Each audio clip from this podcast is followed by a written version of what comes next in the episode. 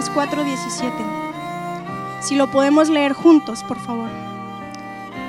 Y se le dio el libro del profeta Isaías, y habiendo abierto el libro, halló el lugar donde estaba escrito, el Espíritu del Señor está sobre mí, por cuanto me ha ungido para dar buenas nuevas a los pobres, me ha enviado para sanar a los quebrantados de corazón, a pregonar libertad a los cautivos y vista a los ciegos, a poner en libertad a los oprimidos, a predicar el año agradable del Señor.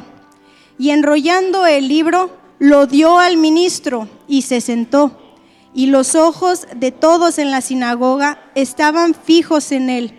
Y comenzó a decirles, hoy se ha cumplido esta escritura delante de vosotros. Podemos tomar nuestros lugares, hermanos.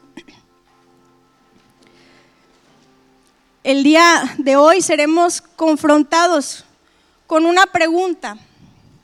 La pregunta es, ¿eres libre?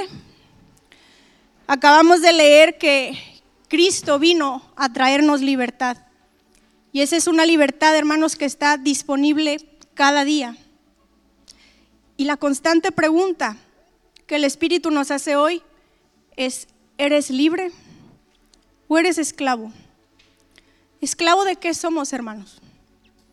Somos esclavos del pecado, somos esclavos de nosotros mismos, somos esclavos de la concupiscencia.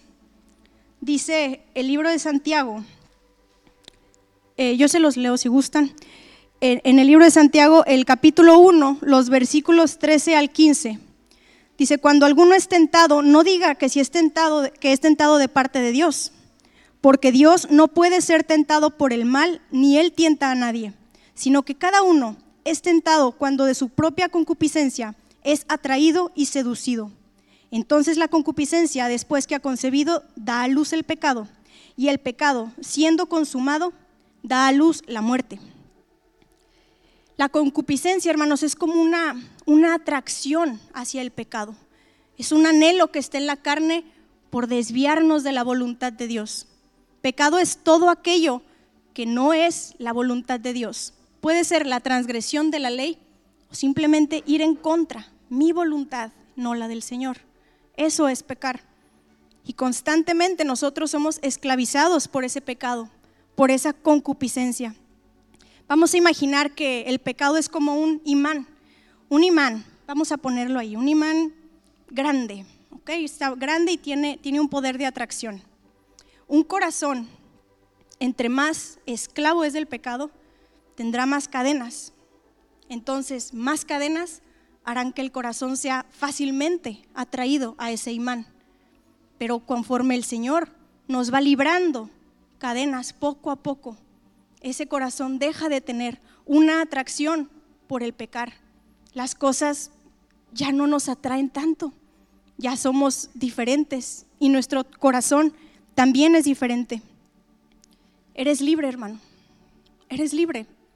Él vino a traer libertad y su voluntad es que seamos libres.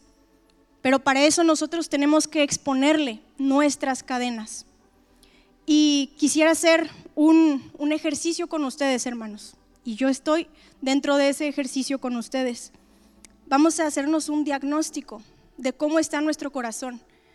Y si encontramos cadenas en nuestro corazón, si vemos que hay algunas cosas que nos siguen atrayendo a ese imán gigante, o si hay cosas en las que ya el Señor nos libertó.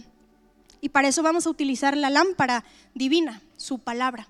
Dice su palabra que lámpara es a mis pies tu palabra y lumbrera a mi camino. Entonces nos vamos a basar en la ley del Señor. Vámonos a Éxodo 20, por favor.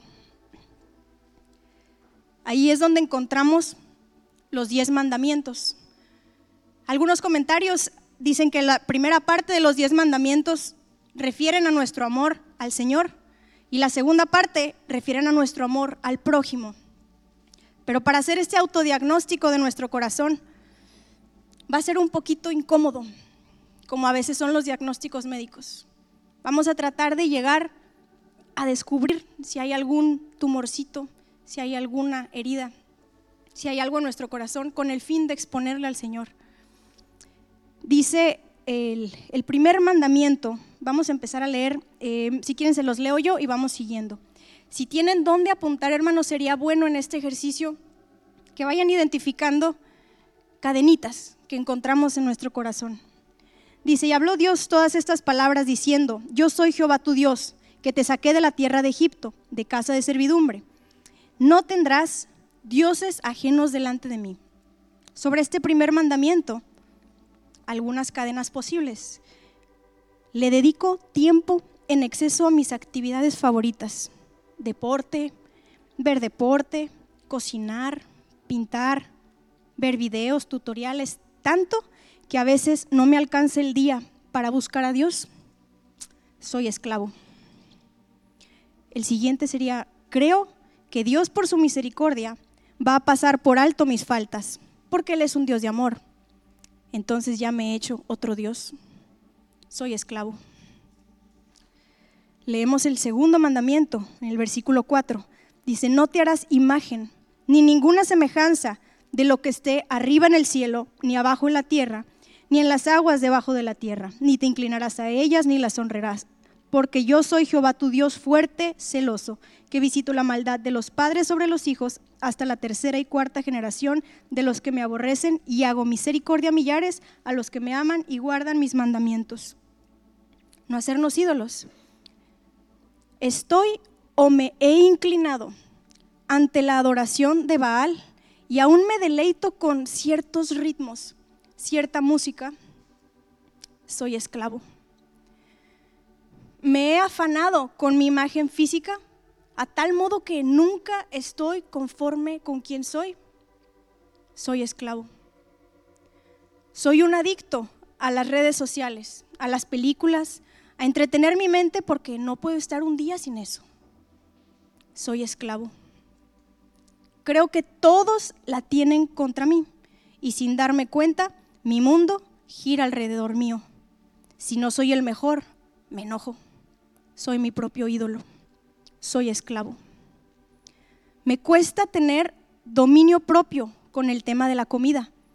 A veces le doy rienda suelta porque me lo merezco. Soy esclavo. Vámonos al siguiente mandamiento, hermanos. Les digo, es un poco incómodo este proceso, pero más vale que identifiquemos las cadenas en nuestro corazón, que sea siempre que vamos a estar luchando contra ese imán gigante. Dice el tercer mandamiento, no tomarás, en el versículo 7, no tomarás el nombre de Jehová tu Dios en vano, porque no dará por inocente Jehová al que tomare su nombre en vano. Ante esto, me cuesta decir que soy cristiano, porque tal vez me vean o me traten raro, entonces soy esclavo. No quiero dar explicaciones de por qué no tomo, no fumo, no voy a fiestas, al cine, etc.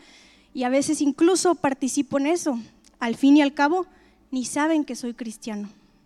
Entonces soy esclavo. Nos vamos al cuarto mandamiento, hermanos, en el versículo 8. Acuérdate del día de reposo para santificarlo. Ante esto, tengo una vida de ansiedad sin reposo porque todo me preocupa, entonces soy esclavo. Soy condenado constantemente por mis pecados pasados y siento que no tengo perdón, entonces soy esclavo. Vivo con miedo y le temo miedo, le tengo miedo incluso a morir. Soy esclavo. Me cuesta confiarle mi futuro a Dios. Soy esclavo. Nos vamos al quinto mandamiento, hermanos, en el versículo 12. Honra a tu padre y a tu madre.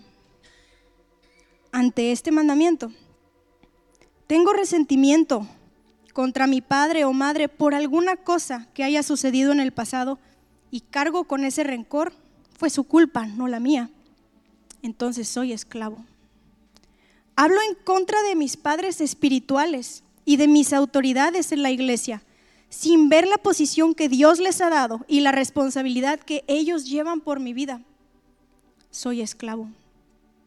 Se me hace fácil desobedecer a mis padres y menosprecio sus consejos y corrección porque ellos no saben cómo el mundo es hoy. Soy esclavo. Creo que las reglas son muy duras y he resuelto hacer las cosas a mi manera, involucrándome en pasiones de la carne, alcohol, drogas, fiestas, etcétera, porque al cabo nadie me ve. Soy esclavo. A veces siento que sé tanto que lo que yo puedo aprender de los demás es muy poco. Soy esclavo. El sexto mandamiento, hermanos, dice, no matarás. Si hablan mal de mí, me ofendo, me enojo, soy esclavo. Si tocan una fibra sensible en mi grito, exploto, soy esclavo. Me han agraviado tanto que me cuesta perdonar, soy esclavo. Estoy en mal con mi prójimo, no necesito estar bien con todos, soy esclavo.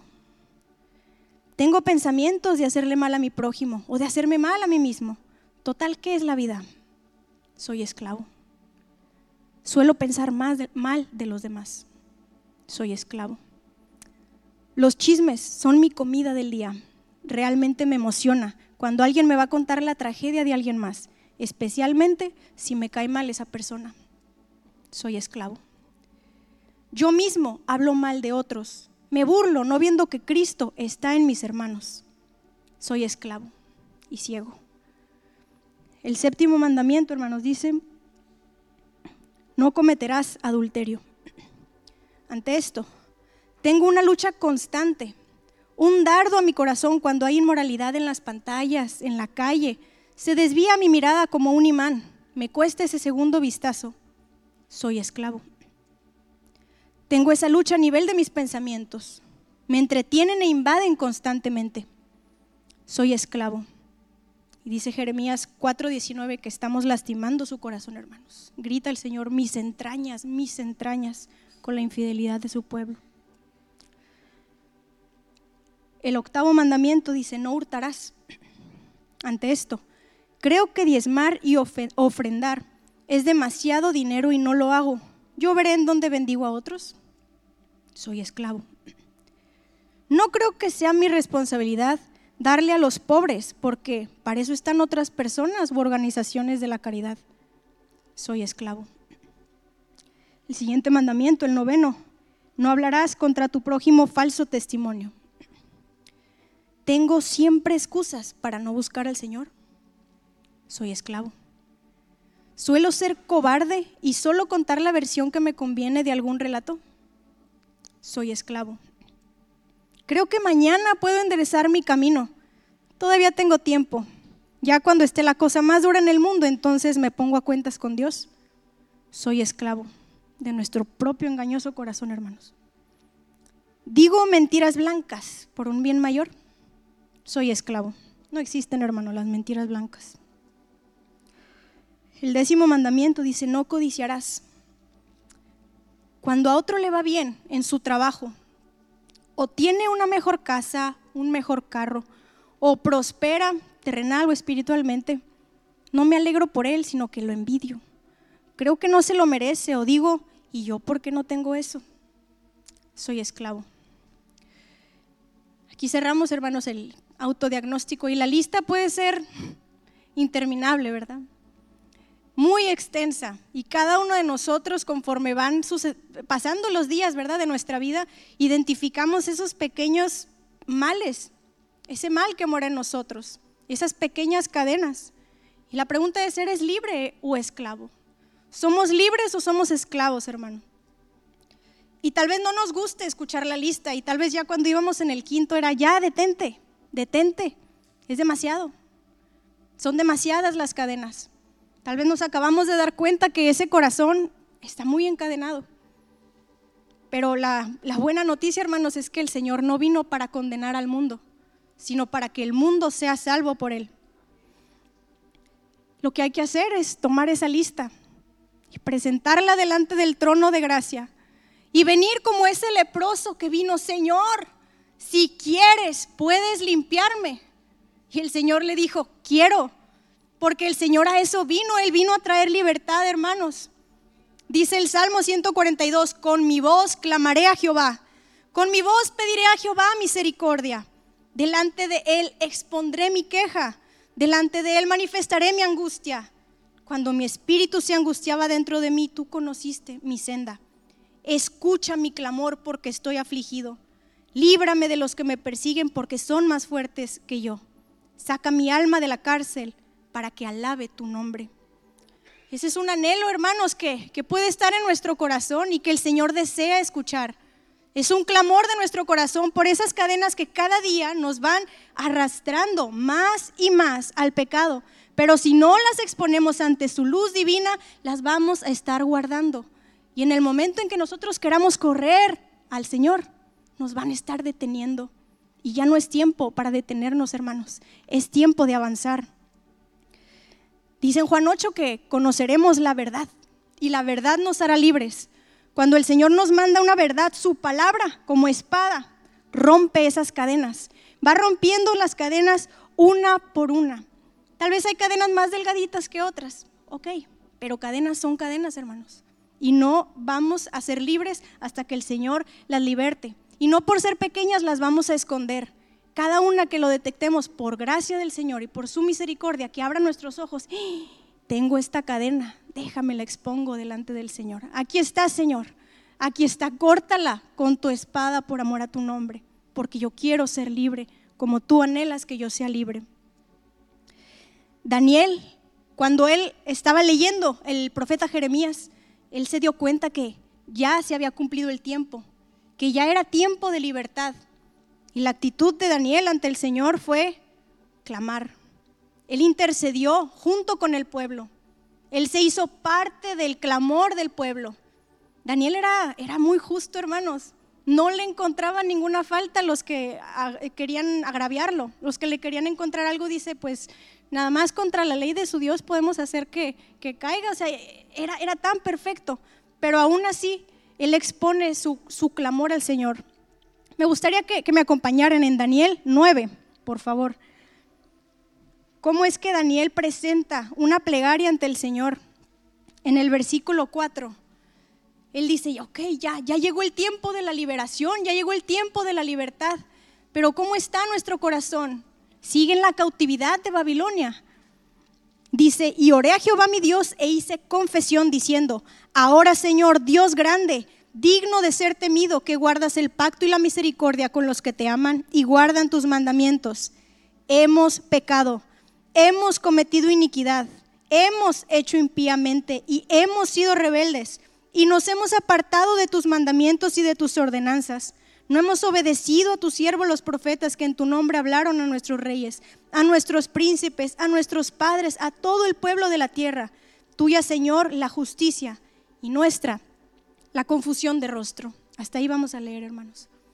Ese fue un clamor genuino de Daniel que se identificaba con el pueblo, pero hoy tenemos la oportunidad de presentarnos identificándonos con el pueblo y decirle, Señor, hemos pecado, hemos cometido iniquidad y aquí están nuestros corazones llenos de cadenas, Señor, pero ya no queremos tenerlas así.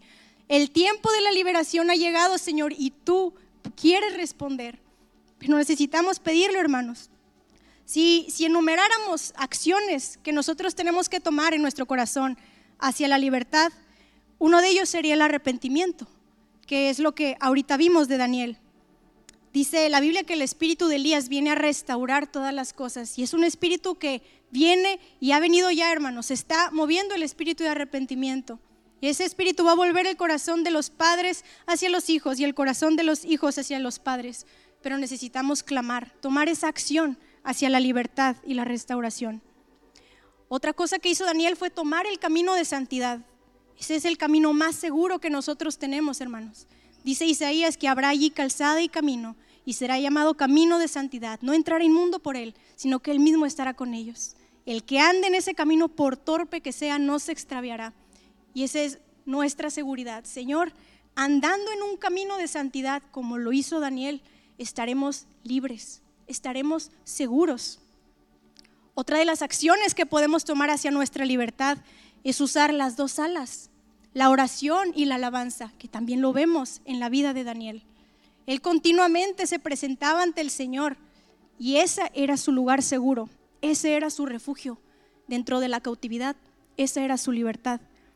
Daniel y sus amigos fueron fieles en usar las alas, ellos no se inclinaron ante los ídolos. Pablo y Silas elevaron un clamor al Señor y sus cadenas fueron rotas. En Apocalipsis 12:14 se menciona cómo a la mujer le son dadas las dos alas con las que ella va a estar segura durante un tiempo. Usemos esas alas, hermanos, esas alas que, que nos llevan a la libertad. Así también vemos cómo el pueblo de Israel tenía un clamor, un clamor antes de salir de Egipto, un clamor por libertad.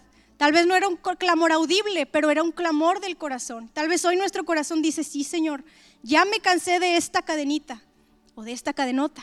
Ya me cansé, pero el Señor viene a traer su libertad, hermanos. Bendita la sangre del Cordero que está sobre nuestros dinteles. La cautividad del mundo, hermanos, es muy distinta a la cautividad del Señor. Cuando somos cautivos del Señor es una cosa linda. Ser cautivo del mundo es, es pecado, es una esclavitud, es un vicio. Nunca nos vamos a saciar porque la carne siempre va a querer más hay angustia, agonía, desesperación, es estar sin Cristo y no poder salir. Pero cuando decimos, hazme un cautivo, Señor, y así libre seré, esa libertad es, es regresar a Él y ser cautivados por sus brazos de amor, cautivados por su señorío. Ahí le podemos ver aún en medio de la prueba. Los amigos de Daniel, Sadrach, Mesach y Abednego estaban en el horno, cautivos tal vez ante los ojos de los babilonios, ¿verdad? Pero ellos estaban más libres en ese horno que cualquiera. Hasta dice el rey que paseaban, veo que pasean en medio del horno. Ellos estaban paseándose, hermanos, porque veían al cuarto hombre. Esa es nuestra libertad cuando somos cautivos en el Señor. Una ilustración también que, que podríamos utilizar para cómo el Señor nos mantiene cautivos, pero es una cautividad llena de libertad. Imaginemos un pajarito, un pajarito lastimado, un pajarito sucio, que lo encuentran es tomado por unas manos tiernas. Ese pajarito es cautivo o libre. Tal vez ambos. Sí, cautivo, cautivo en las manos de esas en esas manos tiernas, pero más libre que cualquier otro pajarito que podría estar a punto de morir. está en un lugar seguro. Estas manos tiernas lo van a limpiar, lo van a sanar, van a vendar sus heridas. Ese es un pajarito cautivo, pero verdaderamente libre. En esos cuidados tiernos y en esa compañía, lo que él hace con su nuevo amo es, tal vez le cante una melodía, tal vez lo despierte cada mañana con sus dulces silbidos. Y se acompañan el uno al otro, y así el concepto de cautivo se vuelve simplemente estar en el amado pertenecerle a Él. No confundamos tampoco, hermanos, las cautividades del pecado con una falsa cruz, por decir así. Ah, es que no me llevo muy bien con fulanito porque esa es mi cruz. No, hermanos. Puede ser una esclavitud disfrazada, puede ser un engaño del pecado. Seamos sinceros con el Señor. Y a pesar del, engaño de nuestro corazón, digamos, Señor, Libra mi corazón del engaño para que yo pueda ver tus verdades y para que cuando tu verdad me restaure, yo pueda confesarte a ti todo lo que soy y expongamos nuestra cadena a Cristo. Vimos ahorita acciones que nos llevan a la libertad y una vez que estamos ya delante del Señor, su libertad la, va a dar de, una manera. Dice em, en Romanos 8.2, porque la ley del Espíritu de vida en Cristo Jesús me ha librado de la ley del pecado y de la muerte. Y aquí podemos dividir la ley, el espíritu y la vida en Cristo Jesús. es Romanos 8.2, ahí por si quieren guardar la referencia. Cuando hablamos de la ley del Señor, su palabra, su luz, su palabra en nosotros, en nuestro corazón, es esa verdad viva. Ya cuando llegamos, Él va a revelarnos algo. Él va a decirnos algo que tal vez cambió un concepto erróneo que nosotros teníamos. Ah, yo no entendía este concepto, pero ya que lo entiendo, ahora soy libre en esa área. Ya puedo buscarte de una manera diferente, Señor. Ya puedo comprender a mis hermanos, ya puedo comprender cómo buscarte o cómo hacer mejor las cosas. Gracias al Señor, hermanos, aquí hemos recibido muchas libertades a través de sus verdades reveladas. Otra de sus fuentes de libertad cuando estamos delante de Él es el Espíritu. ¿Cómo andar en el Espíritu? El, Espíritu Santo que nos guía a toda verdad. El andar en el Espíritu y no en la carne es lo que nos hace vivir una vida libre. Y el tercero es la vida en Cristo, Cristo mismo.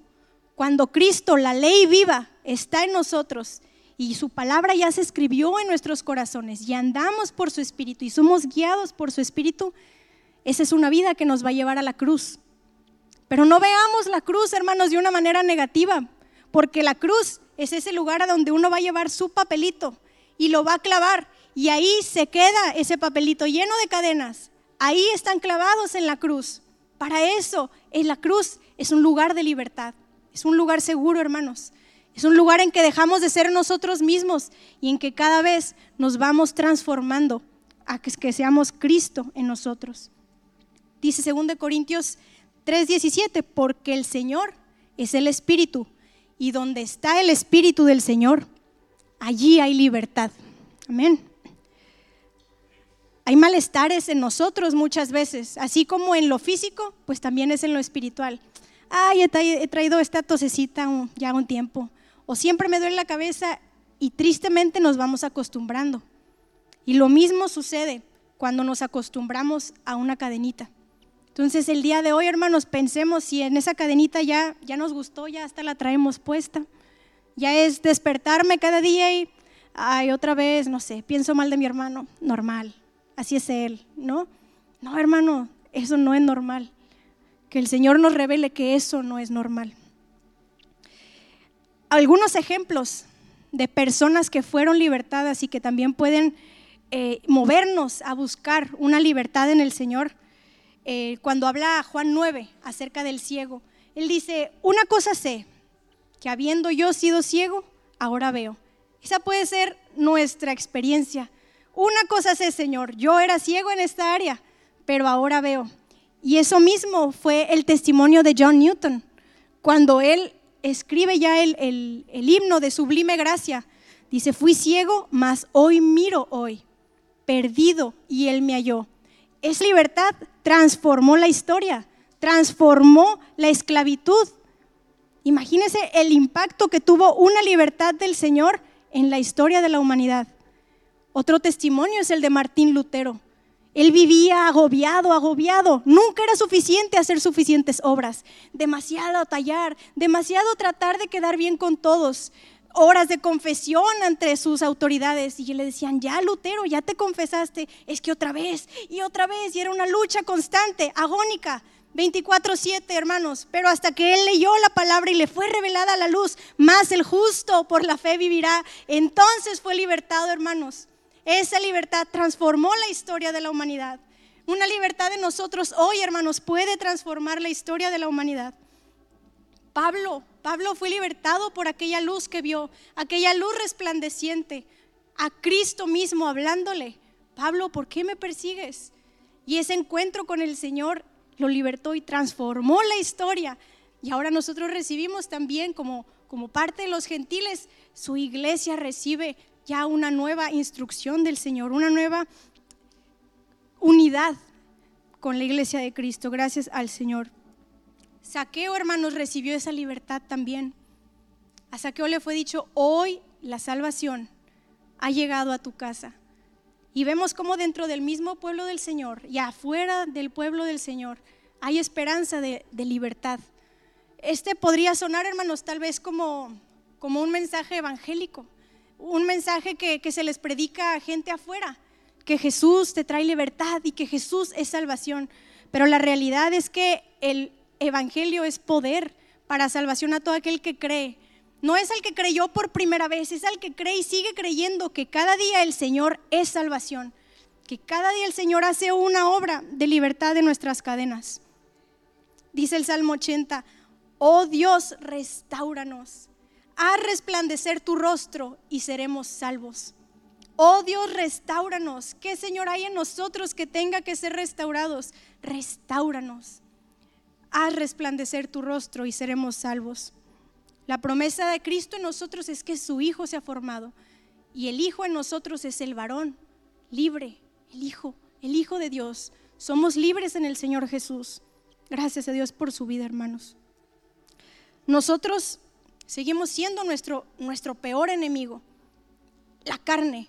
Entonces, entre más el Señor nos vaya revelando algo de nuestra carne, que se lo vayamos exponiendo al Señor. Tal vez nos hemos presentado con máscaras delante de Él, como si Él no conociera lo que somos. Tal vez hemos sido hipócritas también con los demás para cuidar nuestra reputación.